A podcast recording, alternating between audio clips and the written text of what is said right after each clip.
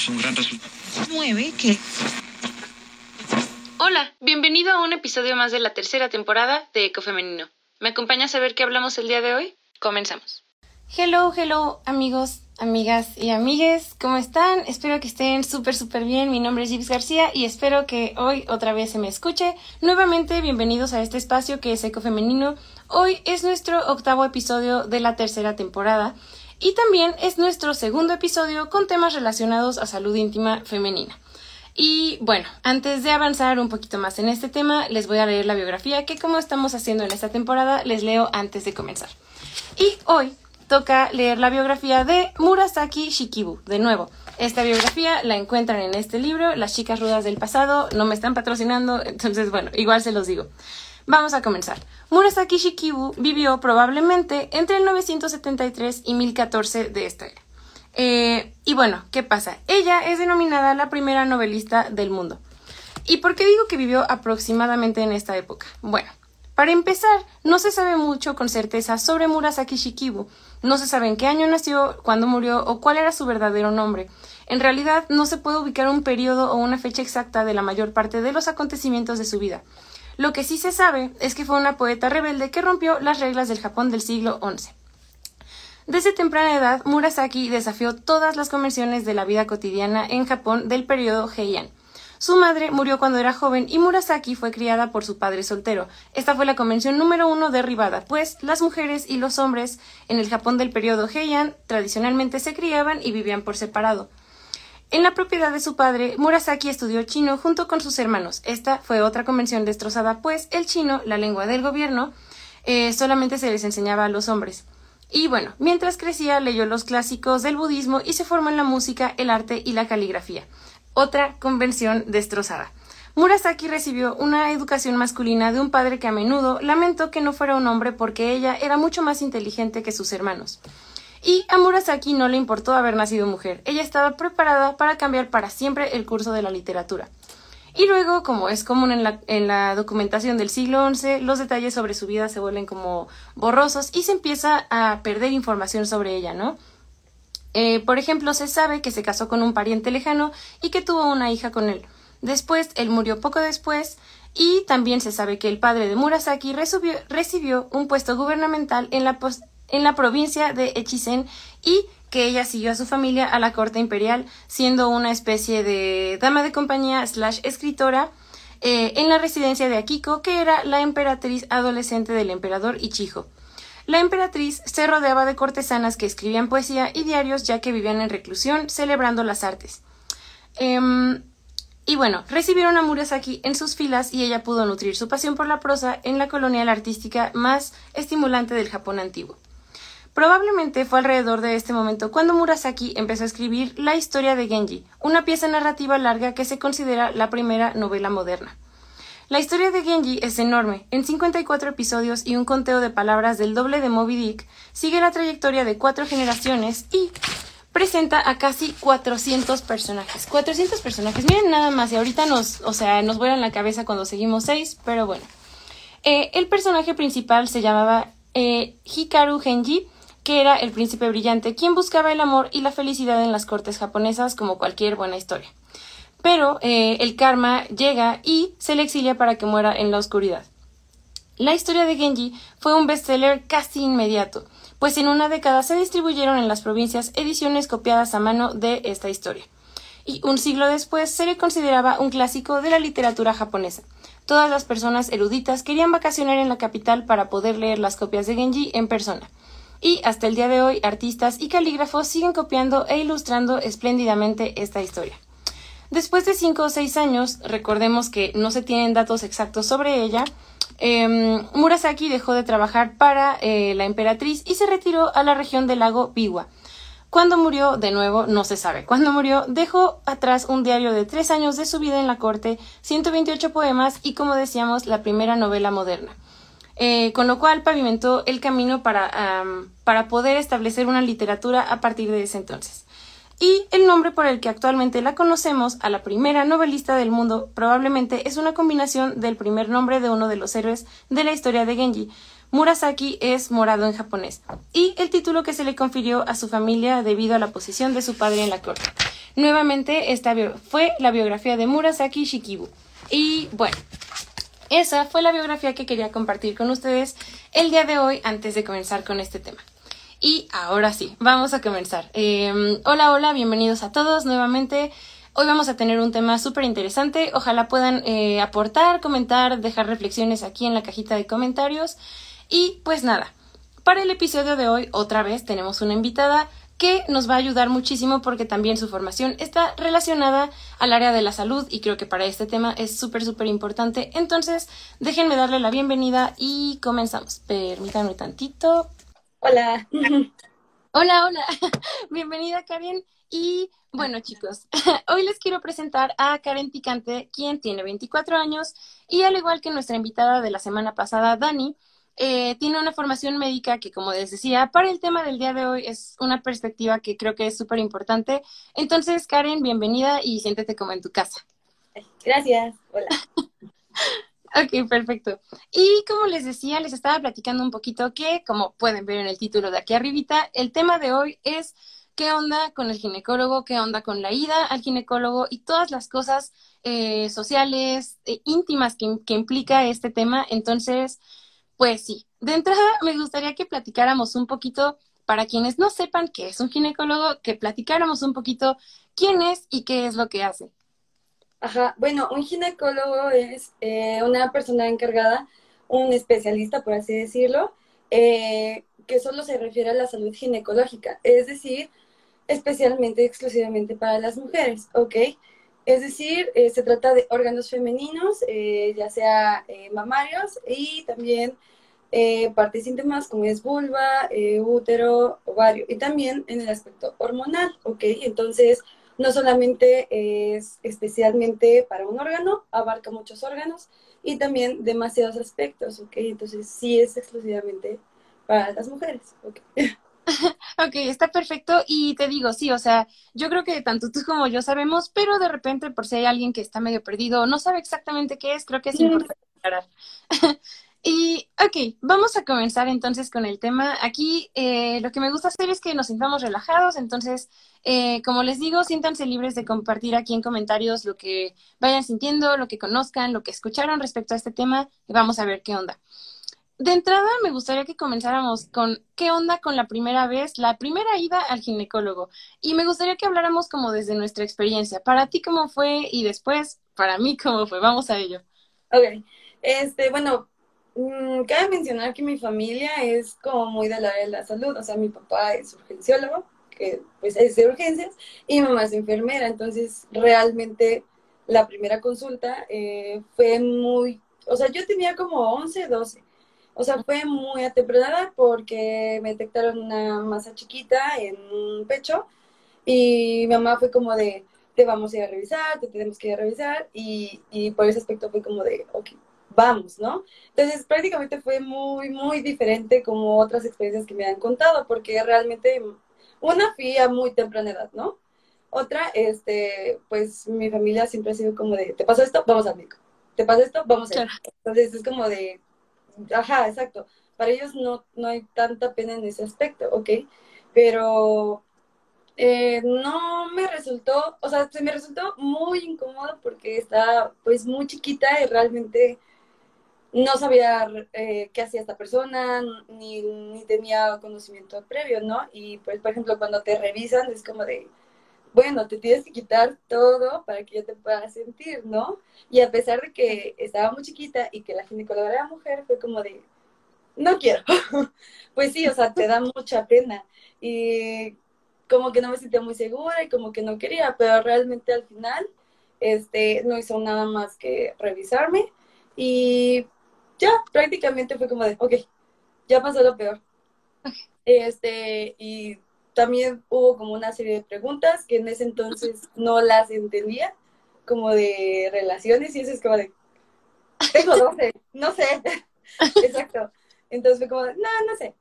Entonces, en esa, por ese aspecto, la consulta estuvo muy tranquila, me revisó y como que en ese momento sí me sentí un poquito expuesta pero realmente eh, después de unos minutos te das cuenta que es como, solo fue un rato y ya, no me pasa nada. Y pues básicamente nada más fue como pena con mi mamá pues me sentía un poquito más segura y que hubiera alguien más. Eh, y básicamente esa fue la primera vez que yo fui. La segunda vez que yo fui realmente ya fue pues para planificación familiar, ok, este, yo por cuestiones personales no quise ir acompañada y realmente este fue un ginecólogo en el hospital donde trabajaba y realmente fue como, como una plática. Entonces, como ya nos conocíamos, como nos tratábamos muy bien, este, prácticamente fue como una plática, una charla, ¿ok? No me sentí incómoda, pero yo lo decidí por ir sola, ¿ok? Entonces ya, ya estaba más aterrizada, ya sabía qué, contestar, qué no mentir, y prácticamente ya sabía qué, iba a pasar, pues, o sea, ya me sentía más segura, ¿ok? Pero la primera sí fue un, como un, un trauma, muy chiquito, pero eventualmente ya lo entendí, ¿sabes? Sí, claro, es que como dices, estabas muy, muy pequeña. Por ejemplo, la primera comparativa que voy a hacer entre ambas de nuestras experiencias es que yo, por ejemplo, fui la primera vez a un ginecólogo a los 16 años. Entonces estamos hablando ya de una, una ventana de tiempo muy, muy amplia, ¿no? Y que claramente ahí ya la formación que uno tiene, pues es súper, súper distinta. Y, por ejemplo, igual yo me acuerdo que la primera vez que fui, fui acompañada de mi mamá Em, y es una cosa interesante, ¿por qué lo digo? Porque creo que muchas veces la primera vez que va uno está llena de dudas, de miedo y sobre todo de vergüenza. Esa es una cosa que desafortunadamente, y ya llegaremos a ello un poquito más adelante, se nos ha enseñado como a tratar nuestros cuerpos y muchos aspectos relacionados al mismo como con mucha pena, mucho pudor, mucho, ay, no, no, no, eso no se dice, ¿no? Entonces, eh, creo que, por ejemplo, el hecho de que haya sido tú tan chiquita, claro que es una experiencia súper, súper diferente, al menos, por ejemplo, comparada a la mía, pero es una cosa, es un primer acercamiento interesante, porque creo que la mayoría de historias que yo conozco en torno a la primera ida con un ginecólogo son igual, como en una edad un poquito ya más avanzada, ¿no? Pero creo que está muy bien justamente el tener más información respecto a este tema eh, para saber qué onda, ¿no? Y que de ahí vaya un poquito eh, más pareja esta, este camino sobre el que nos vamos a, transitar, ¿no? Sí, exacto. O sea, como que hay muchas, este, muy, el periodo de tiempo para ir entre mujeres puede ir de 10 años, 12, cuando empiezan los problemas o la menstruación, hasta que nunca van. O sea, hasta que se termina su vida y nunca van. O 40, 45 y ni siquiera sabían, a pesar de que ya tuvieron hijos, ¿no? Pero sí, o sea, es mucho tiempo, la verdad. Sí, y, y, justamente eso me lleva como al segundo aspecto que me gustaría tocar, ¿no? Que creo que mucha gente se pregunta, o muchas mujeres se preguntan, ¿cuándo tengo que ir? ¿No? O sea, como si hubiera como un número mágico y creo que aquí comparando de entrada esta experiencia, creo que es ver que siempre, o sea, el, espectro de edades es, es, enorme, ¿no? Y que realmente se puede acudir a muchísimas edades por distintos aspectos, ¿no? Porque, por ejemplo, yo he escuchado que mucha gente cree que se tiene que ir al ginecólogo hasta que ya se es mayor de edad o hasta que ya se embarazó uno, ¿no? O sea, como que antes dicen, no, eso no figura, pero es súper importante, ¿no? exacto. Pues mira, antes de que pasemos, mejor cuéntame, ¿cómo fue tu experiencia con un ginecólogo? Por ejemplo, sí, sí, sí. Para mí, eh, ok, es una cosa importante. Para empezar, me gustaría hablar como regresar en el tiempo un poco a cuando tenía, creo que 12, 13 años. Estaba en secundaria y me hicieron una apendicectomía, ¿no? ¿Y por qué menciono esto? Bueno, porque pues era la primera y única operación que he tenido. Entonces recuerdo mucho que pues yo traía las uñas pintadas de negro porque era dalquetón en secundaria. y pues me, ¿no? Pero también eh, mientras iba en la camilla para la sala de operaciones me empezaban a preguntar así cosas como de, ok, ya iniciaste vida sexual y yo como que no, tengo 12, ¿no? Y decían, ok, ok. Decían, entonces embarazos no. Y yo, no. Y decían, abortos, y yo como que, what? Y como dices, ¿no? Es responder a preguntas que pues a uno ni por aquí le pasan porque no es tu realidad todavía, ¿no? Entonces, eh, lo comparo mucho ya desde ahí, por ejemplo, me acuerdo mucho que cuando me llevaban a la sala de operaciones, mi mamá iba junto a los de las camillas y todo, y justo en ese momento yo pensé, qué bueno que soy muy transparente con mi vida en general, con mi mamá y que mis papás saben qué onda, porque imagínate que ya a mis 12 me hubiera eh, practicado un aborto, ¿no? Un legrado es como, o sea, imagínate que no lo supieran y cómo en ese momento se van a enterar, ¿no? Entonces, para mí ese fue el primer acercamiento a tener que responder sobre mi vida íntima a mis papás, ¿no? Que es como la figura de autoridad eh, inmediata que todos tenemos a temprana edad, ¿no? Y esto lo relaciono, te digo, porque ahí pues obviamente no tenía ni idea de qué onda con, con todo este tema íntimo que te preguntan. Y la primera ida al ginecólogo que, que fui justamente fue, eh, ya me hacían estas preguntas y como que, bueno, ahí cambió la cosa, ¿no? Era así como, ¿vida sexual? No, pues sí. ¿Parejas sexuales? No, pues tantas. Ok, ese tipo de situaciones.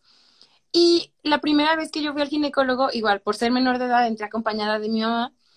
Y pues la verdad es que fue un tema para mí bastante cómodo porque de nuevo mi, mi confianza y como digamos esta transparencia en este aspecto ya estaba ahí, ¿no? Entonces no fue como, bueno, mi mamá no se va a sorprender de nada, no hay nada que no sepa.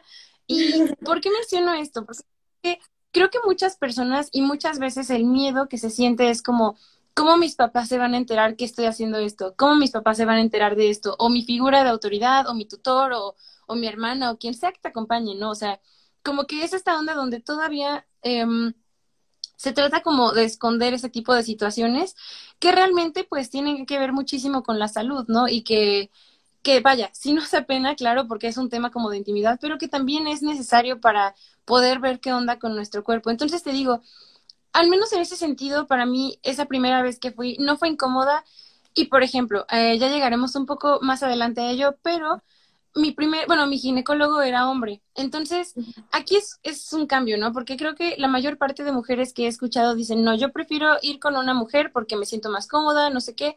Pero aquí hubo muchos, muchos aspectos relacionados, ¿no? Para empezar, yo no estuve sola con él, o sea, estaba mi mamá y además estaban eh, enfermeras que lo asistían, que me hicieron sentir muy, muy cómoda y también él pues tenía como un currículo bastante grande, bastante como vaya, que lo respaldaba y me hacía saber, ok, este güey no es un vato que, que como que no, sabe qué... Exacto, y que me va a ver como toda, ¿no? Porque esa es la situación.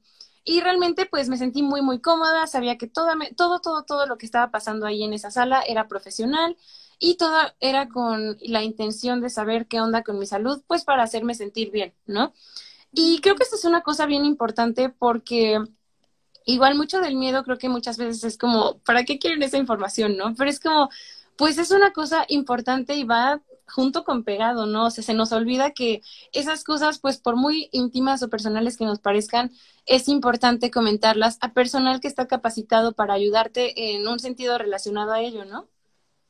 Sí, porque a veces piensan que es como de, le voy a decir esto y a lo mejor me conoce y a lo mejor lo dice con alguien más y y mi vida privada se vuelve pública y es como de, no, ok, nosotros como, ahora sí que personal de la salud y más ellos, este, como tal tenemos el que la, los pacientes y toda la consulta sea privada, o sea, se queda en un expediente y nada más, ¿ok? Este, podemos compartir experiencias, podemos compartir cosas que nos hayan pasado, pero no específico, no nombres, no direcciones, no nada, ¿ok? Porque al final de cuentas sí es la vida de los pacientes, ¿ok? También en algún punto fue mi vida, ¿no?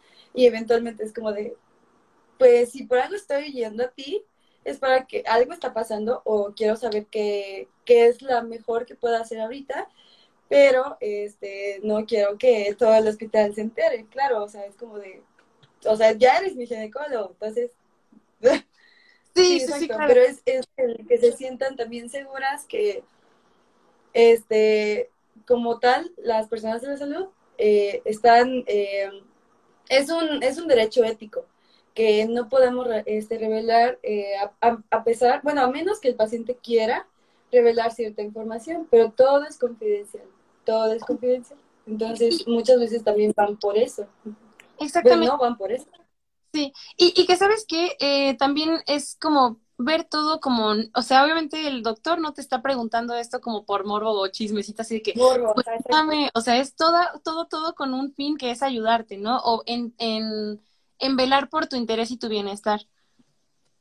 Sí, claro, bueno, este, más o menos en eso, con, si alguien está aquí y nunca ha ido a un ginecólogo, eh, más o menos en eso consiste las, las consultas, ¿ok? Que llegas y siempre, de siempre, siempre, siempre tenemos que saber la historia clínica. Y la historia clínica habla de tus antecedentes. Entonces, de todo lo que viviste, todo o sea, de nada sirve que tú mientas. ¿Por qué? Porque evidentemente si no, si mientes desde un principio, entonces ahorita te estás poniendo el pie para que no te, o sea, no te puedan ayudar o no te puedan brindar algo mejor. Pero pues a veces sí, también va mucho el, que van acompañadas o van con su pareja o con su familia y su familia todavía no sabe ese aspecto de su vida, ¿no? O sea, contigo fue muy diferente, o sea, muy diferente. Yo nunca había escuchado que, que su mamá ya supiera eso a sus 16. O sea, la verdad, o sea, siento, es, es, en un mundo ideal, ideal sería así, ¿no? Pero realmente, no sé, por, por pena, por no querer decirles a nuestros mamás, porque ha pasado que solo se enteran a cuando, eso cuando van al ginecólogo, ¿no?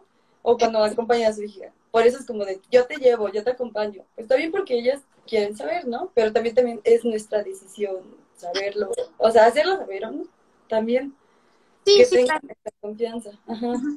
Sí, yo creo que, eh, como dices, ¿no? O sea, eh, en mi caso fue muy diferente porque, por ejemplo, al menos a mí mis papás también siempre me dieron como mucha confianza de poder decir lo que fuera, ¿no? Y aunque a lo mejor por cómo la sociedad lo maneja fuera un tema incómodo, también se entiende como, a ver, pensemos, ¿no? Pensemos que a mis 16 yo me embarazo, yo no tengo la economía suficiente o la autonomía o la independencia suficiente para decir, ah, yo eh, voy a decidir si lo tengo, si no, si qué. Entonces también creo que es por un tema como de ser, eh, pues como, como de mm, previsivo, no sé si es la palabra, pero es como de, ok, imagínate que yo como de la nada, como, ay mamá, ¿te acuerdas que, no sé, este, que salió a una fiesta, bueno, pues voy a tener un bebé? O sea, es, es como, ok, ok, hay que, hay que plantearlo, ¿no? Y, y por eso creo que sí, mi experiencia fue súper diferente en ese sentido, porque tengo amigas que igual sus mamás se enteraron, su familia se enteró hasta mucho después, ¿no? Hasta que fueron y los acompañaron al doctor y, ay, ¿qué pasa, no?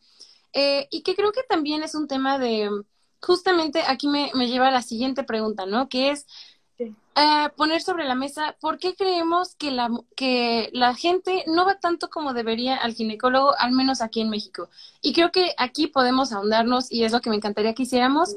Por ejemplo, yo creo que mucho justamente es el papel de la familia, pero solamente eh, desde una desde un papel como de moral, así como como lo que decimos, ¿no? Está satanizada esta onda de la salud íntima, también de la vida sexual, toda esta onda. Entonces, eh, sí, repito la pregunta, ¿por qué crees tú, por ejemplo, Karen, que la gente no va tanto como debería al ginecólogo?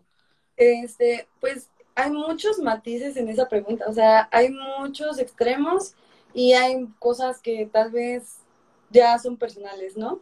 Por ejemplo, eh, ahorita que digo, yo estoy como en una comunidad, o sea, nunca, nunca, nunca, nunca han ido a un ginecólogo porque, eh, no sé, una paciente, pues es que mi esposo ya no vive aquí, ¿por qué voy? Y yo, ¿cómo que por qué vas?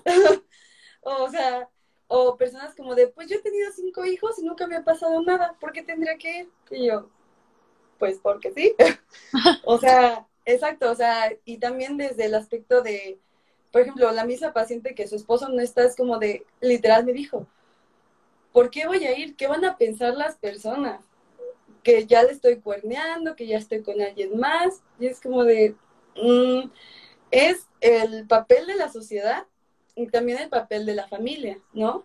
Eh, por ejemplo, por otras cuestiones que la mamá lo vea como eh, algo de, quieres ir al ginecólogo, entonces te quieres ir eh, con cualquiera o te quieres ir de loca. Y es como de, el ginecólogo no solo eso, ve muchas cosas, ve un universo dentro de la mujer. Y por eso mismo, eh, no, literal, les niegan la ida al doctor, les niegan la ida al ginecólogo, y ya sea por cuestiones religiosas, familiares, de la sociedad, miedos, inseguridades, el temor de que, por ejemplo, en mi unidad también hay otro pasante, hay un doctor, ¿no? Y el miedo como de, pues me va a revisar, no, quiero que me revise usted. Y siempre es como de, yo o él somos lo mismo, o sea, somos doctores. Si te sientes más cómoda conmigo, ven conmigo. Pero va a haber un punto que no, no voy a estar yo y tal vez llegue un hombre.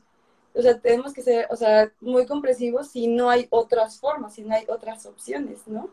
Es también eh, buscar conforme, este, que te sientas muy cómoda también, pero realmente es, o sea, en el, en el trasfondo de el pueblito y la ciudad, aquí en la ciudad siento que es más por la sociedad. Eh, siento que, qué me va a decir o a quién, quién me va a ver cuando vaya, o qué tal si voy sola, o qué va a decir mi novio después de que yo vaya.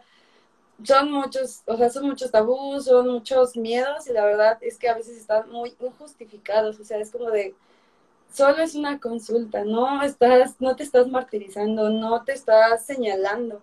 Entonces, también siento que es aquí muy diferente aquí y allá, pero hasta cierto punto también influye mucho en la mujer y se van dejando y se van dejando y se van dejando. Sí, no. Sí, sí, completamente. Creo que hay muchos temas, ¿no? Para empezar, me gustaría ir por puntos, por ejemplo, relacionado al tema religioso, ¿no? Que es toda esta onda sobre la que nos han enseñado que nuestro cuerpo y sobre todo estas partes íntimas son cosas de las que nos tenemos que avergonzar y cosas que nadie puede ver más que tu esposo y tu pareja. Y, por ejemplo, eh, lo platicábamos la semana pasada que hablábamos de menstruación. O sea, parte del papel religioso que se impone a la mujer es, tú ten hijos, pero nunca te dicen, ok, tener hijos también implica que antes de eso vas a menstruar, ¿no? O sea, y son aspectos que, que se decide ir omitiendo. Y entonces, ¿qué pasa? ¿No? Llega la hora de tener que ir a un ginecólogo y pues obviamente pesa la idea de, no, ¿cómo me va a ver alguien que, que no sea mi esposo? ¿O cómo alguien me va a ver desnuda? ¿No? Y es como, repetimos lo que decíamos hace rato, no es un tema de morbo, es un tema de salud, ¿no? Pero que desgraciadamente creo que este tema de, del tabú y de esconder nuestro cuerpo y cohibirnos es, es algo que, que pasa factura muchas veces a la hora de hablar de salud íntima y sobre todo hablar de ginecología, porque pues literalmente no, no solamente es como verte por fuera, tienen que examinarte bien y eso también implica muchas veces pues ver qué onda, qué está pasando eh, en tu cuello uterino, qué está pasando en todo ese tema, ¿no? Y que son cosas que, que creo que también mucha gente desconoce. O sea, también hablábamos eh, un poco sobre cómo la educación sexual que recibimos, la, educación sobre nuestros cuerpos que, que recibimos a tempranas edades, no es la más completa, no es como la mejor que podríamos tener, porque no es a mucho detalle.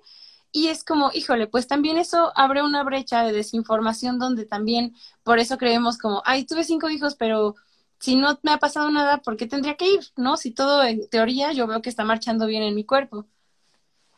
Sí, claro. Este, pues voy a balconer a mi prima. la vez, ¿verdad? Es que, por ejemplo, en la, en la salud, eh, como Mm, la enseñanza desde que tenemos en casa conmigo fue muy diferente. Bueno, yo siento que fue muy diferente respecto a mi familia, con mis primos y todo eso, porque a mí me sentaron a los nueve años y me dijeron, estos son tus ovarios, esto es tu útero, vas a menstruar, va a ser así, así, así, esto es tu flujo, tiene que ser así, si tu flujo es diferente y así, así, hay que ir con el gineco, tus pechos, ¿cómo los explorar? Y, o sea, tenía nueve, pero, o sea, y, y, porque yo tengo una hermana más grande, entonces fue como de, bueno, a las dos de una vez. Eh, ajá, exacto. Entonces fue como de, ok, y literal, fue como de, te enseño qué te va a pasar, te enseño qué puede pasarte y qué tienes que saber qué es lo normal para ti, qué es lo normal de tu flujo, de tu menstruación, de tus pechos, cómo lo tienes que reconocer. Y si hay algo mal, ahí hay que atenderte, ¿ok? Hay que ir a otras opciones. O sea, es importante que saber, ahora sí que lo normal tuyo para reconocer lo que no es normal. Este, y eso fue pues de muy chiquita. Y también el, ya sabes, ¿no? El respeto a tu cuerpo, este, quién lo puede tocar y cosas así, ¿no? Pero estaba muy chiquita, estaba muy chiquita. Y con mi prima, o sea, lo siento porque, o sea, son muy, muy allegadas a ellos. Me, o sea, siempre estoy con ellos prácticamente. Pero ese tema de la sexualidad, del noviazgo, de la menstruación, de incluso infecciones o algo, es como de no se habla en la mesa o no se habla en la casa. Y, y mi tía también es de la de la salud, es como de, ¿por qué? O sea, es algo normal, es algo natural.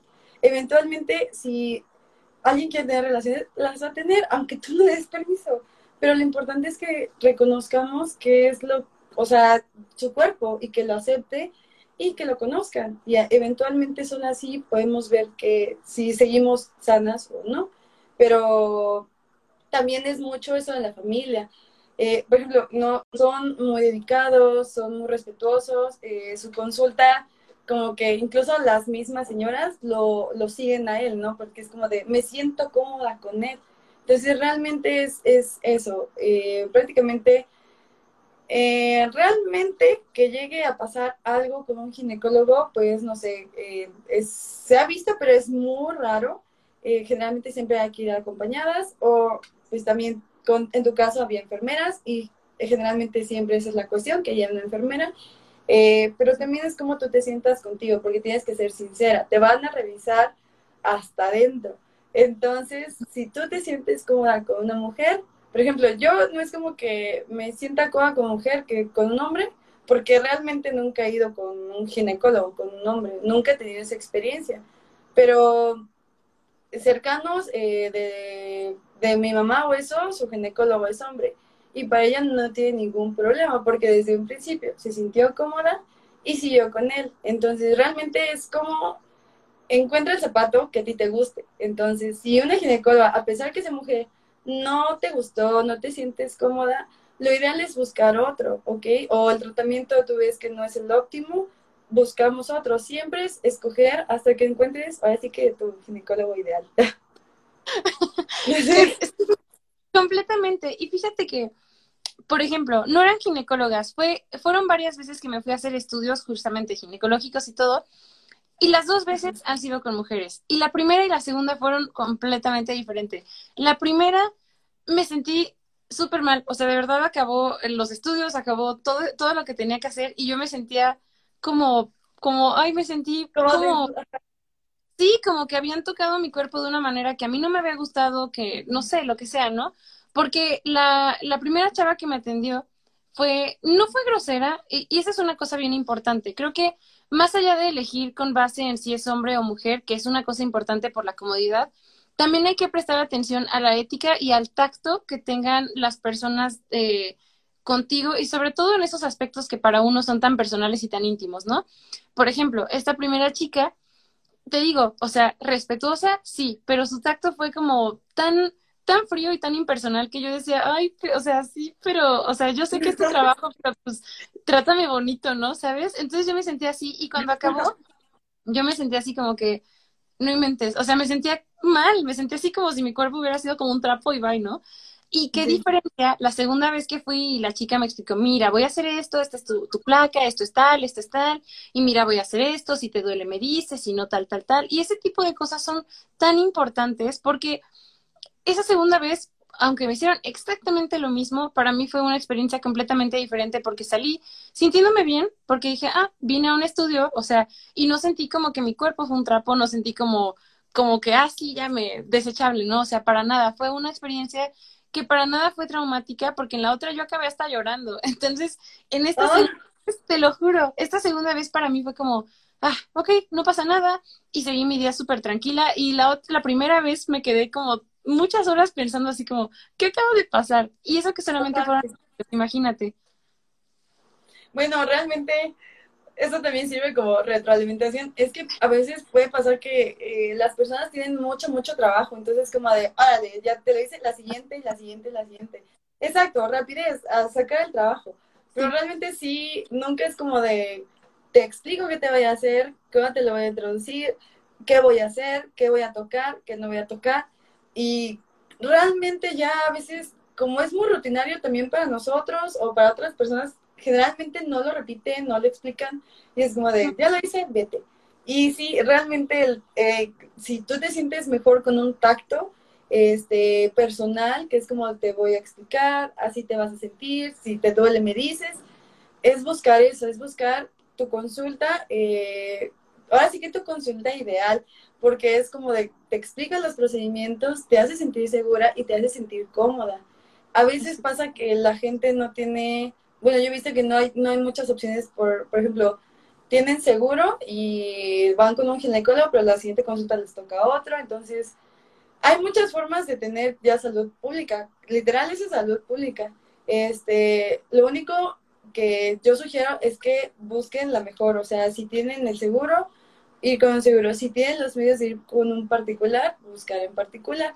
Si no tienen medios ni cómo, siempre hay este, instituciones que se, se encarguen de ayudar eso. De hecho, ahorita creo que había campañas este, contra el cáncer de mama, pero también en San Papá Nicolau, tienen exploración ginecológica, totalmente gratuitas. El punto es que ahora sí que buscar intencionadamente esas campañas, porque muchas veces, por ejemplo, nosotras, porque sí podemos costearlo, sí podemos ir con un ginecólogo, porque también hay que hablar de eso, o sea, realmente una ida al ginecólogo te cuesta 800, 700 pesos más el tratamiento, ¿no? A veces ellos te lo dan. Y hay personas que no lo pueden pagar. Entonces, realmente siempre hay medios, siempre hay métodos. Pero si en algún punto de nuestra vida, que espero que no pase, no lo podemos pagar, siempre hay formas de buscar eh, ese tipo de ayuda, el perpendicular, las consultas, pero hay que buscar intencionadamente. Lo malo es que el tacto, pues no hay. son como somos sí.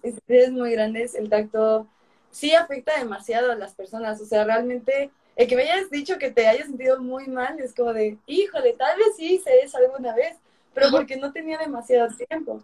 Pero ahorita pues ya es como de, ok, sí, son seres humanos. A pesar que tú tengas muy, muy poquito tiempo, es como, intenta ser lo más humano posible para que se sientan más cómodas, ¿no? Sí. Y también creo que eso es una retroalimentación muy grande. y yo sí, yo como, como paciente te lo puedo decir. no, y, sí, no, ha llegado a pasar también conmigo, pero realmente no es como, o sea, que me acuerde, igual ahorita no, pero seguramente sí lo he vivido alguna vez. Sí, claro, yo creo que a todos nos pasa, y no solamente en temas de salud, o sea, yo creo que en muchos aspectos de nuestra vida desafortunadamente perdemos el tacto, ¿no? O como dices, o sea, de repente estás tan ocupado, tan ajetreado, con la cabeza en otra cosa, que pues ciertas cositas se te van, ¿no? Y, y no está mal, vaya, pero a lo que voy con esta, esta, justamente esta comparativa entre mi experiencia con dos mujeres, es justamente que, que, decías tú, ¿no? De encontrar hasta que, que tú veas a alguien que digas, esto sí. Y es lo mismo tanto con un psicólogo como con un doctor general, o sea, es hasta que encuentres a alguien con quien te haga sentir cómodo, ¿no? Por ejemplo, eh, de repente cuando mi mamá y yo nos enfermamos decimos, ah, pues vamos con el de la farmacia del ahorro, ah, ok. Y decimos, pero de tal sucursal. Y decimos, no, es que ese no me gusta cómo inyecta. Ah, ok. Entonces a este. Ah, ok, perfecto. Y entonces, yo como alguien de, de una farmacia simio del ahorro, es hasta que encuentres con quien tú te sientas cómodo, con quien sepas que, que puedes estar eh, cómodo expresando todo lo que sientes, tus síntomas, tu, tu malestar físico, lo que sea. O sea, se trata de ello, ¿no? O sea, se trata de de que encuentres a quien ya por fin, eh, vaya, sientes como una buena mecánica a la hora de, de, comunicar ese tipo de cosas, ¿no? Sí, que tú te sientas cómoda porque al final de cuentas esa es una, una este, consulta donde tú te vas a abrir todo, o sea, vas a saber tus antecedentes, todo lo que hiciste, no hiciste, tus métodos, todo. Entonces, si desde un principio no te sientes cómoda, realmente hay la posibilidad de buscar otro, sí, nadie te lo impide y realmente a veces siento que también muchas veces se quedan con el maltrato, así como de, pues voy con él, pero no me gusta, pero pues ya, como ya he ido con él y ya me conoce, pues ya voy con él. Realmente no, o sea, las consultas se pueden repetir una y otra vez, primeras veces, no pasa nada. El punto es que tú te sientas cómoda y que también te traten bien, o sea, al final de cuentas, si es un servicio que te dan, pues busca el mejor, o sea, yo creo que no te, no te compras de que, ah, quiero un pastel y me voy por el pastel todo feo, pero porque ya me conoce y porque ya lo pagué, pues no, realmente no, es buscar pues la mejor atención y que tú te sientas cómoda. Sí, exactamente. Y también creo que es una cosa, ahorita que dijiste esto de no, es que ya me conoce, es este refrán de más vale viejo por conocido que nuevo por conocer. es una cosa que pues ya debería quedar atrás porque es como, a ver, esta historia clínica la vas a tener que decir a, a, tu doctor general, la vas a tener que decir aquí, la vas a tener que decir allá, y no importa que ya te conozcan, o sea, puedes ir con alguien más y ponerlo al tanto de todo tu historial clínico, que a lo mejor puede ser cansado o tardado, sí, puede ser que sí, pero es como, es hasta dar con quien tú te sientas cómoda, porque si nada más vas a ir al doctor a sentirte peor porque, porque no te trataron de la forma que tú querías, pues no se trata de eso, ¿no? Tampoco se trata de que de que para estar bien tengas que sufrir emocionalmente o mentalmente. Es como, pues no, sí, que te sientas así. También a veces pasa que muchas personas, eh, por ejemplo, que me han contado que es como de, es que la primera vez que fui no me gustó, me trataron mal, como que me hicieron sentir como mal, o sea, tal cual. y por eso no voy.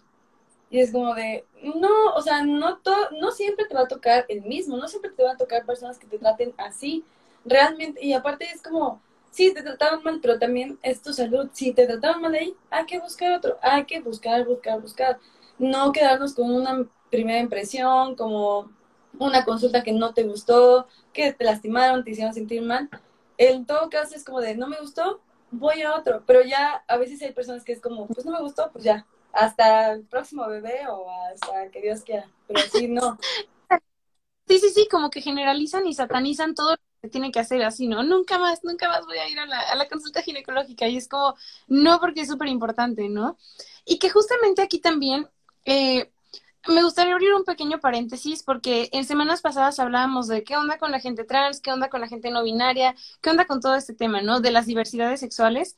Y fíjate que em, el otro día estaba investigando y es una cosa bien interesante como, por ejemplo, eh, las mujeres que quieren transicionar a hombre, es como, bueno, aún así, o sea, aunque ya, ya quieras transicionar y todo, antes de hacerte la histerectomía tienes que ir con tu ginecólogo, o sea, tienes que ir porque justamente como dices, no solamente se trata temas como de las mamas o de la vulva, sino que también son temas hormonales. Entonces, es bien interesante y creo que eh, es importante hacer este paréntesis como de hacer énfasis en que es importante también tener una capacitación, digo, es un tema reciente, pero creo que es importante empezar a capacitarse y conocer de este tipo de diversidades porque muchas veces pensamos justamente en las mujeres cis y hombres cis, ¿no? Y realmente se nos olvida que ahora hay un espectro en medio que también entra dentro de estas categorías y dentro de estos cuidados que también se tiene que tener en cuenta, ¿no? Sí, realmente este, siento que también la medicina está como muy en pañales sobre ese tema, porque realmente, este, por ejemplo, siempre se arman guías y normas, pero conforme los antecedentes en la medicina, ¿no? Y como este tema es muy, muy nuevo, a veces hay personas que, o doctores que es como de, mm, o sea, son doctores ya especiales que tratan eso. Y cuando llegan a un doctor muy esporádico es como de, yo no hago eso. Entonces también siento que es avanzar dentro de la sociedad como en el aspecto médico. Este, a pesar de que hay personas que están transicionando por su salud, pues siempre tienen que tener un control, ya sea hormonal, ya sea también revisiones este, de cavidades o también de las mamarias, porque pues las mismas hormonas afectan estas, ¿no? Entonces, siento que es como, no, no, si no las vamos a empezar, si no las excluimos, si ya forman parte de nuestra sociedad, también hay que caminar con ellas, hay que ver qué cambios experimentan, qué cambios están evolucionando y qué medidas están tomando para transicionar y qué es el seguimiento que le podemos dar. Porque realmente este, que yo conozca personas este, de otra sexología, sí hay, pero que el que vayan al médico es un tabú muy para ellos, es como de me van a juzgar, van a saber mi historia, no me van a aceptar, no me van a, ni siquiera, a veces me han dicho, ni siquiera me van a aceptar la consulta. Y es como de, es que no lo sabes, pero también siento que los doctores es como de, ¿y qué les hago, no? O sea, son dos temas que tienen que empezar a caminar dentro de los dos este, conjuntos para que uno aprenda sobre el otro. Este, pero realmente es que no se aíslen, que también se inculque esa práctica de, ok, ¿quieres hacer esto con tu cuerpo? También lo ideal es que lo revisemos, ¿no? Pero sí es un tema bastante grande. Sí, fíjate que, por ejemplo, eh, cuando estaba estudiando esto justamente, leía muchas cosas. Leía la experiencia de un chavo en concreto que decía que, por ejemplo, bueno, ahora, ahora es chavo, ¿no? Pero cuando fue para ver qué onda con el tema de las hormonas y todo esto, ya estaba empezando a transicionar, entonces ya se vestía como hombre, ya, entonces llegó al consultorio ginecológico con su novia y dicen, no, pues la consulta para fulanita, ¿no? Porque todavía eh, hablaban con su nombre femenino. Y dicen, ah, pues Em, no porque tú eres hombre, dicen, no, es que, y, y es como, hay un tema aquí que se, se llama disforia y es como el tema de volver a explicar y tener que volver a repasar todo esto de, es que yo soy hombre, pero me, me asignaron mujer y bla, bla, bla, y es un tema. Y por ejemplo, el caso de este chavo es que estuvo como media hora explicando, casi perdía la cita con la ginecóloga. Eh, y ya cuando llegó, bueno, lo que pasa es que también, por ejemplo, a la hora de hablar de, de experiencias y parejas sexuales, muchas veces se piensa en todavía una heteronorma, ¿no? Todavía se piensa como parejas sexuales es igual a penetración y es igual a contacto hombre-mujer, ¿no? Y por ejemplo, creo que muchas veces se tiene en cuenta también la diversidad de, de experiencias sexuales que existen, ¿no? ¿Y qué pasa con ello? Creo que más allá de, ay, cuéntame, ¿estás con otra chava? O, sea, más allá del chismecito. Bueno, así.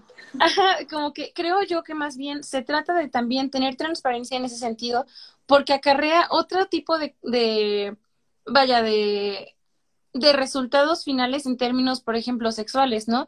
Esta onda de las infecciones vaginales, a lo mejor tú de una mujer a un hombre no lo vas a pasar, pero capaz de una mujer a una mujer sí, porque el cuidado no es el mismo, porque no están porque no están informadas respecto a las barreras que pueden tener a la hora de la interacción sexual y ese tipo de cosas, ¿no?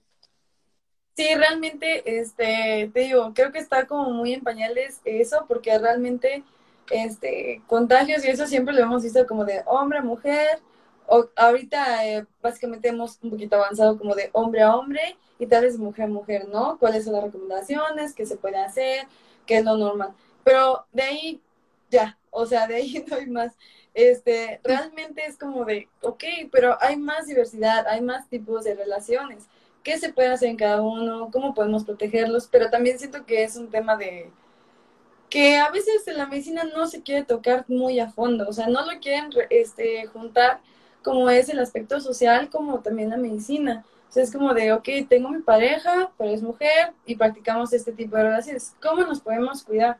Y a veces nosotros ni siquiera tenemos idea. Lo ideal es que te digo, este sea un, ahora sí que un aprendizaje mutuo, ¿no? De que, ok, tú me platicaste eso, no lo sé, déjame investigar, ¿ok? ¿Cómo podemos prevenir ciertas cosas, cierta información?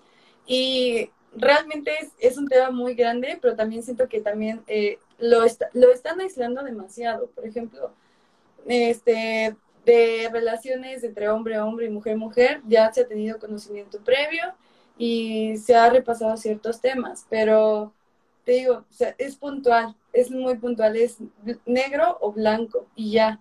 Y es como de, no, hay un matiz de colores en, este, en la sociedad, ¿ok? También tenemos que ser muy flexibles sobre esto, pero realmente, pues estamos todavía en pañales, entonces, yo creo que ahorita el manejo sería como personalizado, este, si eres, si tienes una, ay, ¿sí? Si tienes una ideología o una orientación sexual, lo ideal es que vayas con un ginecólogo en el, en el caso de los hombres, a veces es muy dado que no van, eh, ya sea un médico general o un urólogo. Ese ya es otro tema de los hombres. Pero realmente también, este, si es en parejas y eso, siempre tienen que ir al médico. Y el médico conocer su situación personal y solo así darle un seguimiento personalizado. O sea, realmente no es algo que dicte la sociedad, sino ya algo para ti, para mí, para el individuo que vaya, ¿no? Sí, exactamente. O sea, no, no tratarlo desde un general, porque también esa es otra cosa. Y, y creo que aquí es una embarradita porque el tema no es ese, pero lo que dices de que pocas veces los hombres van al doctor que les corresponde es una realidad, porque actualmente con todo y el, el tabú que existe, se habla más de, oye, las mujeres tienen que ir al ginecólogo y es mucho más común que las mujeres vayamos, pese a que van pocas, a que los hombres vayan al doctor que les corresponde, porque es una cosa que todavía les genera como ruido, que todavía les genera incomodidad.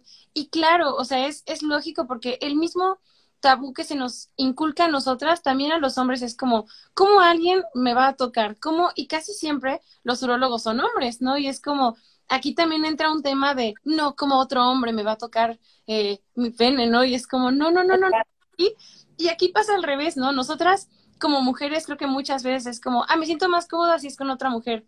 Y ellos al contrario es como que, ay, no sé, no quiero que me toque nadie en general, ¿no? Y es una cosa bien, bien importante y que también, como dices, se tiene que tratar de la, de la particularidad de cada persona, ¿no?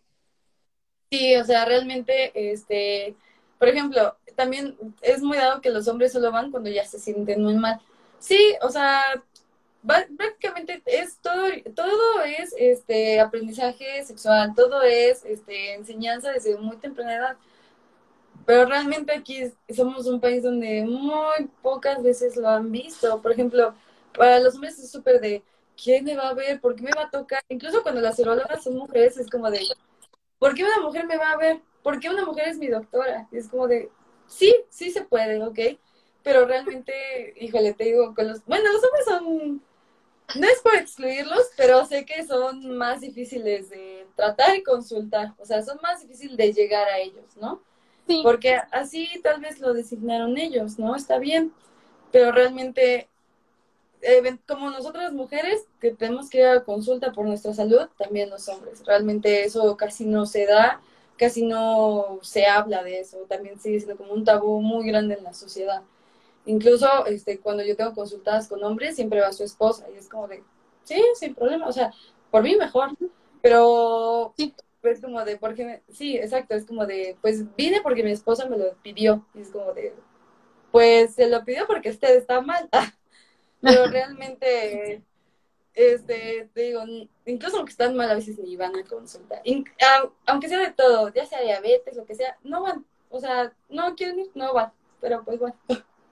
Sí, no, y sabes qué, creo que también, igual, a lo mejor nos estamos diciendo un poco, pero me parece importante decirlo de todas formas. Es un tema donde, por ejemplo, si hay algún tema como de eh, enfermedades de transmisión sexual, como está ya más aceptado el que las mujeres vayan a ginecólogos, desafortunadamente el, la falta de cuidado masculino recae en las mujeres. Y entonces socialmente es como, no, es que de seguro tu novia no se cuidó, es que de seguro no sé qué, cuando también el cuidado es de dos y sobre todo en una pareja también, eh, no solamente se trata de, de, cuidarse emocionalmente el uno al otro, sino también de cuidar la salud del otro, ¿no? Y de cuidar y, y, ver también por la otra persona. Si yo te quiero, te quiero sano, entonces por eso yo también me cuido, ¿no? Sí, exacto. De hecho, ahí también es un tema bastante como sensible, porque a veces es como de, en las parejas que, por ejemplo, si estás en una relación, yo siempre es como de, eh, a, las pacientes les comento, si está en una relación, está bien, pero lo ideal también es que tú sepas cómo está tu pareja, o sea, no has estado con él toda la vida, entonces no pierdes nada pidiendo una prueba de VIH o de, o sea, de, o de sífilis o de cualquier otra cosa, y se espantan y es como de, no, si tú te cuidaste y tú estás negativa, él también, porque si desde ahorita lo sabemos y desde ahorita les damos tratamiento y los cuidamos, eventualmente se van a curar o van a estar mejor o les podemos dar un seguimiento. Pero yo también siento que como pareja, eh, si en algún momento este, le llegaras a pedir algo un nombre, eh, muy poquitas veces, por ejemplo, este, abiertamente, por ejemplo, mi pareja es como de, sí, los dos no lo hacemos, sí, porque, o sea, estamos conscientes y sabemos que estamos juntos, entonces como de, si tú estás sana, yo también estoy sano, ¿no? Si no, pues hay que checarnos, hay que ir al chequeo pero generalmente con los hombres es como de, ¿por qué me la pides? Seguramente ya me pusiste de acuerdo, o crees que soy infiel, o etc, etc, etc. Cuando realmente es salud, o sea, ¿por qué tendríamos que espantarnos? Y realmente son pruebas que se pueden hacer en una clínica súper rápida y, o sea, es también el temor de que, bueno, si sales positivo, se puede hacer un seguimiento, lo que sea, eventualmente lo vas a ver con tu médico, pero también como pareja, este, es como, yo soy, o sea, yo me cuidé, yo me estoy cuidando, yo voy como ginecólogo, y tú, ¿cómo estás? ¿No? O sea, es eso también. Exactamente, es como ponen aquí en comentarios, ¿qué tal cuando el tratamiento es para la pareja? Se enojan cuando les dices que tienen que hacerse pruebas o tomar tratamiento. Claro, y es una cosa donde de repente como te decía, ¿no? O sea, recae solamente en la mujer y entonces, ¿cómo te atreves a dudar de mí y de mi salud? Y, de, y es como, a ver, a ver, es lo mismo que con las infecciones, ¿no? O sea, también de repente te dan infecciones, no, y eso no quiere decir que, que seas una mujer sucia o que estés así con mil personas más que con tu pareja, o sea, no va por ahí, ¿no? Pero justamente es como dices, es cuidar del otro, también es un tema de prevención y de, digámoslo así, mantenimiento, ¿no? Porque esos chequeos deberían ser constantes para poder saber que todo está bien. Y si todo está bien, qué bueno. Y si no, puede resolverse, no pasa nada, ¿no? Pero entre uno menos sepa, también uno menos puede resolver, ¿no? Sí, exacto. O sea, también es, salud conjunta. Por ejemplo, había, ah, me había pasado, tengo infección, tiene infección la señora, y es como de, su esposo también se, se tiene que tratar. Y es como, ¿por qué él? Él me contagió, es como de, no, pero, o sea, si tienen relaciones, los dos se tienen que tratar, si no, usted nunca va a mejorar. Y es como de, no, seguramente ya me fui infiel y yo, bueno, no sé, pero se tienen que tratar. Es que es eso, o sea, si estás con una pareja, es chequeos constantes, chequeos constantes de transmisión sexual, de enfermedades que puedas adquirir. ¿Para qué? Solo saber que estamos sanos, o sea, como pareja estamos sanos. No significa algo más, no significa que te estoy poniendo el cuerno, no significa que estoy con alguien más. Solo es para que los dos sepamos que estamos bien en ese momento, ¿no? Pero a veces siento que lo reprimen tanto y no quieren, les da miedo, no sé, con, es un tema muy grande también eso. Sí, completamente. Y que justamente, eh, igual, retomemos el tema de las, las dinámicas no heteronormadas, ¿no? O sea, imagínate, si, de repente pasa que el desconocimiento de las enfermedades y, e infecciones que puede haber entre una pareja hombre-mujer es poco, es nulo, casi ese conocimiento, ahora imagínate el poco, el todavía mayor desconocimiento que existe para parejas así, ¿no? O sea, porque realmente, como bien decías hace rato, no se toma el tiempo de, de aprender y de, de, investigar en torno a ello, ¿no? Porque como bien decías, es esta cosa de, ok, yo como paciente, creo que lo ideal es que yo vaya al doctor para que yo sepa de mí, para que yo me informe, para que yo me cuide, pero también es una cosa de, ok, yo como doctor también tengo que informarme para también poder dar respuestas más concretas y más personalizadas a mis pacientes, ¿no? Sí, exacto. Es, o sea, realmente es aprender con tu paciente, porque hay, de, hecho hay cuestiones de que si tiene esto, le vas a dar esto, pero realmente las personas son muy individualizadas, son un mundo diferente, entonces incluso tienen bichos diferentes. Entonces, todas las prácticas que tengas, por ejemplo, prácticas sexuales diferentes, todo eso, tienen que ir encaminadas, o sea, tú tienes que tener la confianza de decirlo y eventualmente el doctor se va a informar, se va, va a investigar qué puede hacer con tu caso y se va a llevar, o sea, te va a dar un seguimiento, te va a decir qué podemos hacer y qué no podemos hacer. Por ejemplo, llega a veces el caso de que las mujeres este, no tienen agua y caen en constantes infecciones, infecciones es como de, ok, deja ver qué puedo investigar contigo, ¿no? Eh, me investigué y fue como, investigué, platiqué con otros ginecólogos y fue como de, ok, tu plan es este, tu plan, ¿ok? No es para tu comadrita, no nada, es tu plan y así vamos a seguir. Entonces también realmente, este, por cada consulta, cada paciente, no es una regla, sino es explorarla toda y ver qué es lo mejor para ella, ya sea él, ella esté transicionando, sea una persona diferente, sea una persona con mujer mujer. Aún así, hay que siempre individualizar, siempre. Sí, completamente, para poder justamente brindar esta, esta atención que creo que es importante, ¿no? Y esto me lleva, ya estamos llegando casi al final de, de este episodio, me llega, me lleva a la siguiente pregunta, ¿no? Porque aquí hay mujeres viéndonos, sí, pero también veo hombres entre, entre la, audiencia, ¿no? Y la pregunta que me gustaría hacer es, ¿por qué si soy hombre estoy escuchando esto y yo qué puedo aprender? ¿Cuál, cuál crees tú que podría ser lo que uno podría decir, ¿no? En el tema eh, ginecológico, que aunque podrá parecer que no les afecta a ellos, yo creo que es una cosa importante que ellos sepan.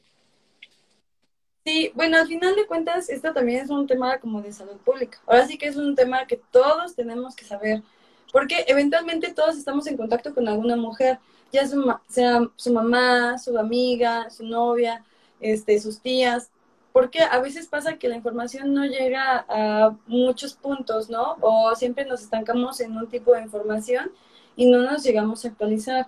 Por ejemplo, importante los hombres, una, por ejemplo, si tienes novias, este, y su novia quiere con un ginecólogo, su obligación es al menos tener el apoyo. A veces yo entiendo que no puedan asistir o que se les hace incómodo, etc.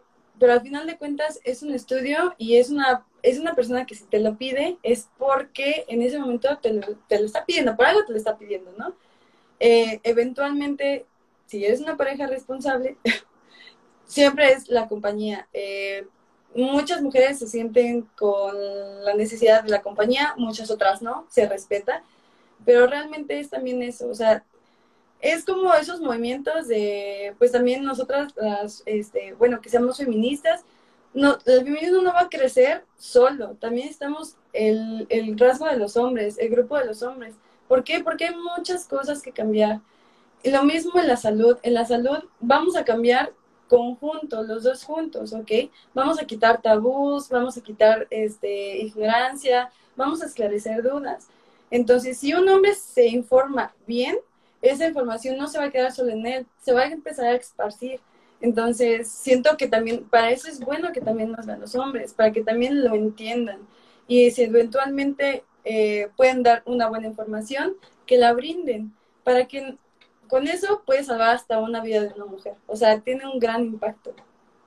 Sí, completamente. Y, y que sabes que también es una cosa, creo yo que como dices, si eres una pareja responsable, lo mínimo es que tengas, eh, brindes el apoyo moral a la persona que te está pidiendo acompañamiento, porque no sabes la cantidad de vatos que conozco que dicen como, ay, o sea, sí, yo tengo relaciones sexuales con mi novia y todo, pero la, la planificación familiar la lleva ella y ella va al ginecólogo sola y yo no porque son cosas de niña, ¿no? Y es como, todo, o sea, yo entiendo que son cosas eh, de la mujer, sí, pero es como, oye, tú también estás compartiendo esa intimidad y ese tipo de cuestiones con ella. Creo que lo mínimo también es tener una, una postura de apertura para escuchar. O sea, porque si no también ese tipo de cosas, como dices, ahí se quedan y ni siquiera se molestan en entenderlas.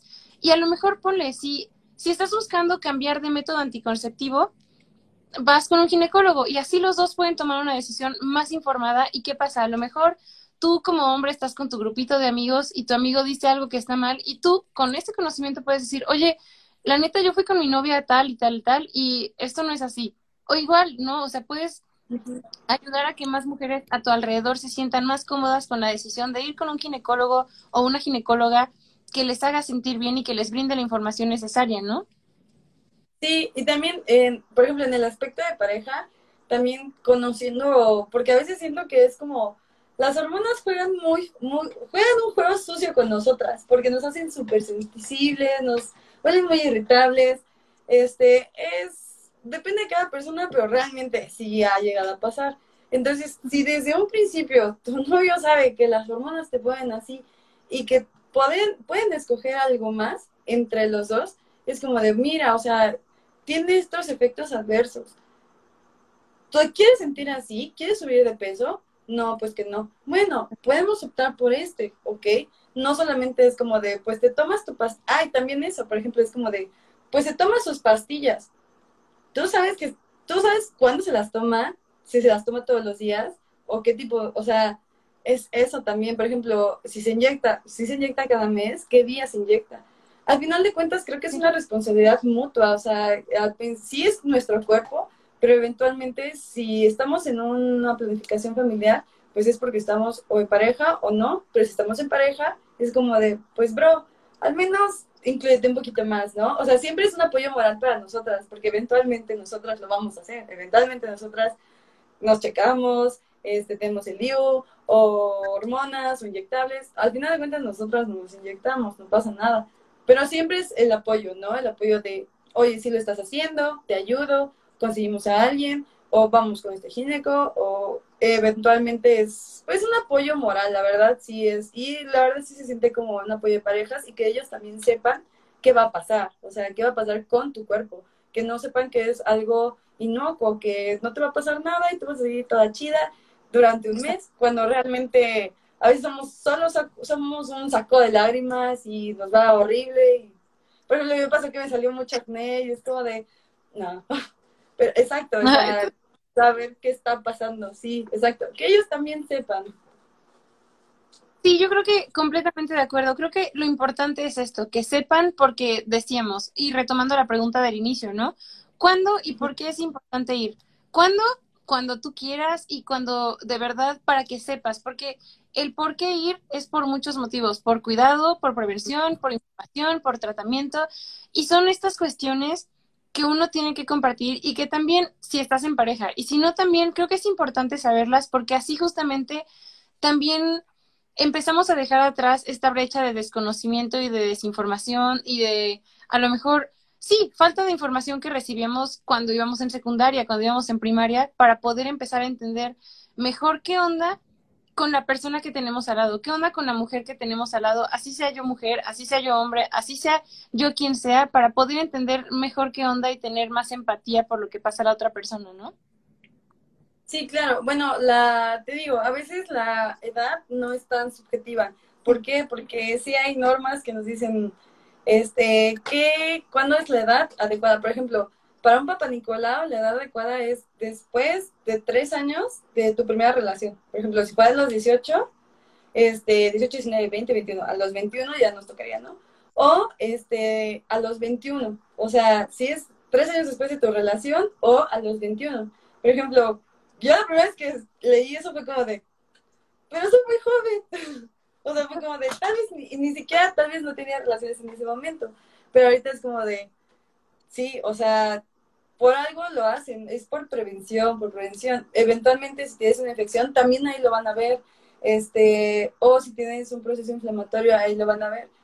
Generalmente eso es por prevención, porque hemos visto que entre mejor, o sea, entre más antes, fue así, mejor. Eh, y por ejemplo, también en la exploración de mama, este, desde un principio, bueno, ya desde que menstruamos, siempre tenemos como que revisarlas, también saber cómo revisarlas, este, saber que pues es un bulto, cómo tocarlo, en qué dirección, cómo revisar tu pezón y cosas así, ¿no? Pero por ejemplo, en el ultrasonido, eh, yo que me acuerdo, por ejemplo, en mi primera consulta, mm, también me hicieron un ultrasonido de, pues, de mi pecho, ¿no? Y pues literal fue como de, ok, ¿qué, ¿para qué es? Pues para ver bolitas, tal cual. Ah, ya, ¿me escuchan? ¿Sí? Sí. Pues para ver bolitas, pero realmente para es la exploración. Es que se trabó. Este, pues la exploración tal cual, tal cual, eh, ya mastografías y eso ya es cuando ya somos más grandes, como a los 40, ¿ok? Esas sí son cuestiones bien, bien como puntuales. ¿Por qué? Solo por prevención, siempre es por prevención. De hecho, pues sí lo encaminado, lo mejor sería por prevención. Pero, por ejemplo, si ya tienes relaciones y todavía no cumples con los tres años para hacerte Papá Nicolau, pero ya estás en una relación, o si estás teniendo relaciones, lo ideal es acudir con un gineco. ¿Para qué? Lo ideal es que nos embaracemos después de los 20 o después de los 18, que ya somos mayores de edad. Nuestro cuerpo ya es un poquito más grande. Este, de preferencia sería mejor un método de planificación, ¿no? Si es con un método, pues con un gineco y cosas así puntuales, este, métodos de planificación, si ya estás embarazada, este, o si buscas un embarazo, o si buscas, o si tienes algo anormal, por ejemplo, flujo que sea raro, muy diferente a tu flujo normal, tus menstruaciones que no sean mensuales, que ya haya una alteración, o que dejes de sangrar, porque hemos visto eso, o que te salga mucho vello, o que estés eh, con problemas hormonales, ahí ya podríamos acudir a un gineco. Pero para, pues, para tu revisión, si tú quieres ir, si es el momento que tú quieras. Por ejemplo, si tienes relaciones y quieres ir, puedes ir. Nadie te está diciendo, no vayas, todavía no te toca. Puedes ir, siempre es una opción. Y eventualmente ya serían las prevenciones, pero ahorita es también como tú te sientas cómoda. Eh, pero sí, de preferencia, siempre la invitación. Si ya tienes relaciones, con un gineco. Nadie te va a decir nada. Y lo mejor que te pueden ofrecer es un método y a veces hasta es gratis, ¿no? Entonces, pues mucho mejor, ¿no? Pero pues a veces la gente siempre se va con ese estigma de que todavía no estoy en edad, todavía no me embarazo, pues no voy. Sí, claro. Y como dices, ¿no? Lo ideal y lo idílico, vaya, sería siempre tratarlo desde un tema de prevención y no cuando ya te pasó, ¿no? O sea, para que puedas también empezar a entender tu cuerpo y cómo funciona mucho antes de, de que algo malo o algo negativo pase en él, ¿no? O sea, que no tengas que ir a, resolver las consecuencias de lo que sea, sino que puedas empezar a prever y conocer y entender qué onda, qué está pasando dentro, qué está pasando en tu pecho, qué está pasando en, en todo tu cuerpo, porque también eh, es importante, ¿no? Saber qué cosas son normales, como decías al inicio, ¿no? O sea, a lo mejor tú dices, ay, yo siempre he tenido flujo así, es como, a lo mejor y no es algo que esté bien, ¿no? O sea, no porque siempre haya sido así quiere decir que esté necesariamente bien. Y para eso creo que justamente sirve el ir y el acercarse con alguien que sepa de lo que está hablando y que sepa también y que entienda y conozca tu cuerpo, ¿no? Sí, claro, como normalizamos a veces muchas cosas muy pequeñitas, como de, ay, esta bonita, siempre la he tenido nunca me ha crecido, pero siempre la ha tenido, ¿no? Y es como de, mm, no, a menos que no seas un modedero, eso no está bien.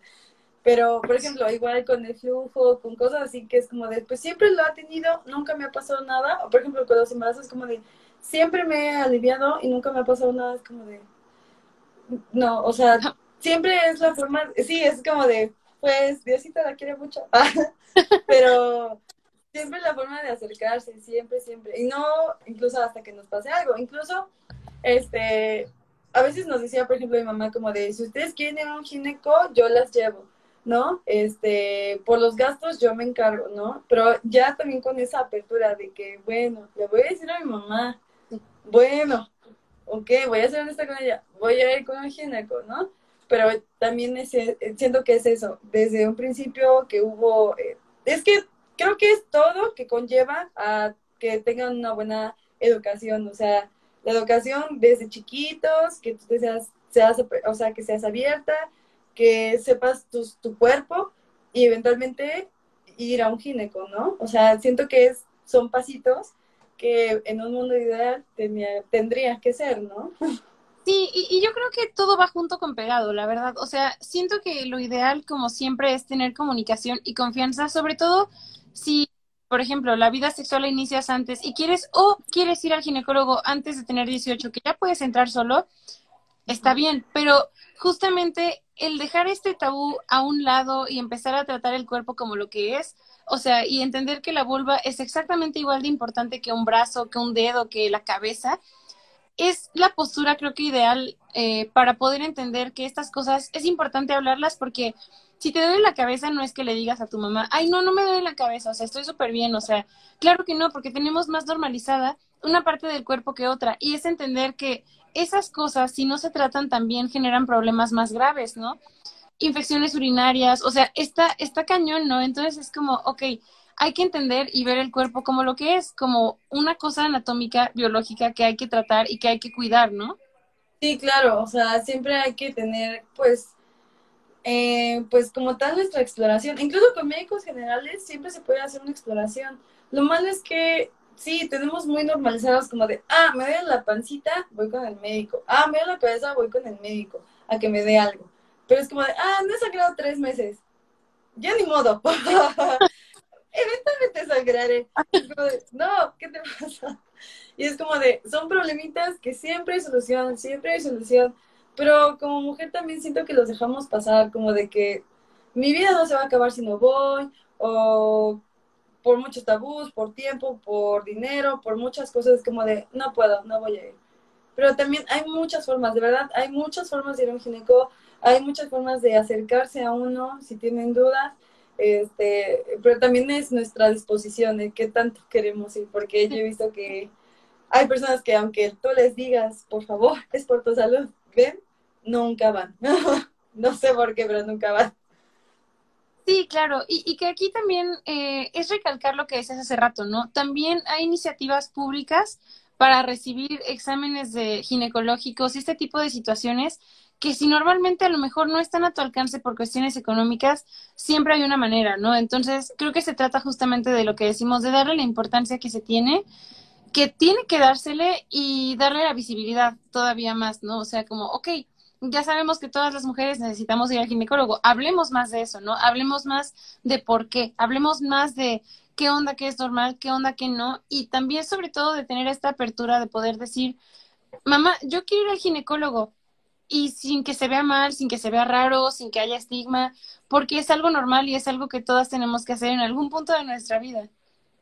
Sí, claro, es que te digo que está todo, todo es por pasitos. Eventualmente para que seamos más libres al decir quiero ir con un gineco sin que te señalen, sin que te estigmaticen, es porque comprendemos que es por salud, comprendemos que es necesario en algún punto de, nuestra vida, ¿no? Pero yo creo que a pesar de que sabemos que es por salud, hay mucha gente que lo sigue señalando, que lo sigue, este, eh, que es un tema del que no se habla. Pero pues yo creo que también hay mucha gente que ya no quiere cambiar de opinión, pero eventualmente estas generaciones se han visto que es alzan más la voz, se sienten más libres, entonces yo creo que en esta brecha tenemos mucho por qué cambiar. La verdad es que siento que entre más nos acerquemos a la sociedad y más nos seamos más abiertos, más aceptados van a ser las cosas. Entonces, tan solo ir con un gineco que es una consulta va a ser ya normalizado, pero realmente ahorita, hoy por hoy, es algo vaya, se ve como muy lejano todavía eso. Sí, y yo creo que justamente, em, vaya, esta apertura que, que buscamos y que estamos platicando ahorita, se da a través de pláticas como esta. Entonces, aunque a lo mejor nunca en mi vida yo haya ido a un ginecólogo, a lo mejor escuchas esto o escuchas a tus amigas hablar sobre temas que son importantes y que también te atañen y dices, oye, a lo mejor yo también debería ir, ¿no? Entonces creo que lo mejor que uno puede hacer para empezar a inculcar esta, esta cultura de ir a cuidar de tu salud íntima también es hablar de ello, ¿no? O sea, y dejar de, por mucho que, por ejemplo, aunque tu abuelita diga, es que para mí es incómodo y no lo digas, es como, ok, yo lo voy a seguir diciendo porque para mí es algo que es importante, ¿no? Sí, claro, y también es algo que eventualmente va a ser aceptado, o sea, aunque las generaciones anteriores o muy, muy difíciles como de me es incómodo no hables de eso, eventualmente se va a hablar de eso, o sea, ya es algo que no nos vamos a pagar, o sea, se va a seguir hablando y hablando. ¿Por qué? Porque es en pro de nuestra salud, no es algo, vaya, no es algo del diablo, es algo exclusivo para nosotras y para nuestra vida personal.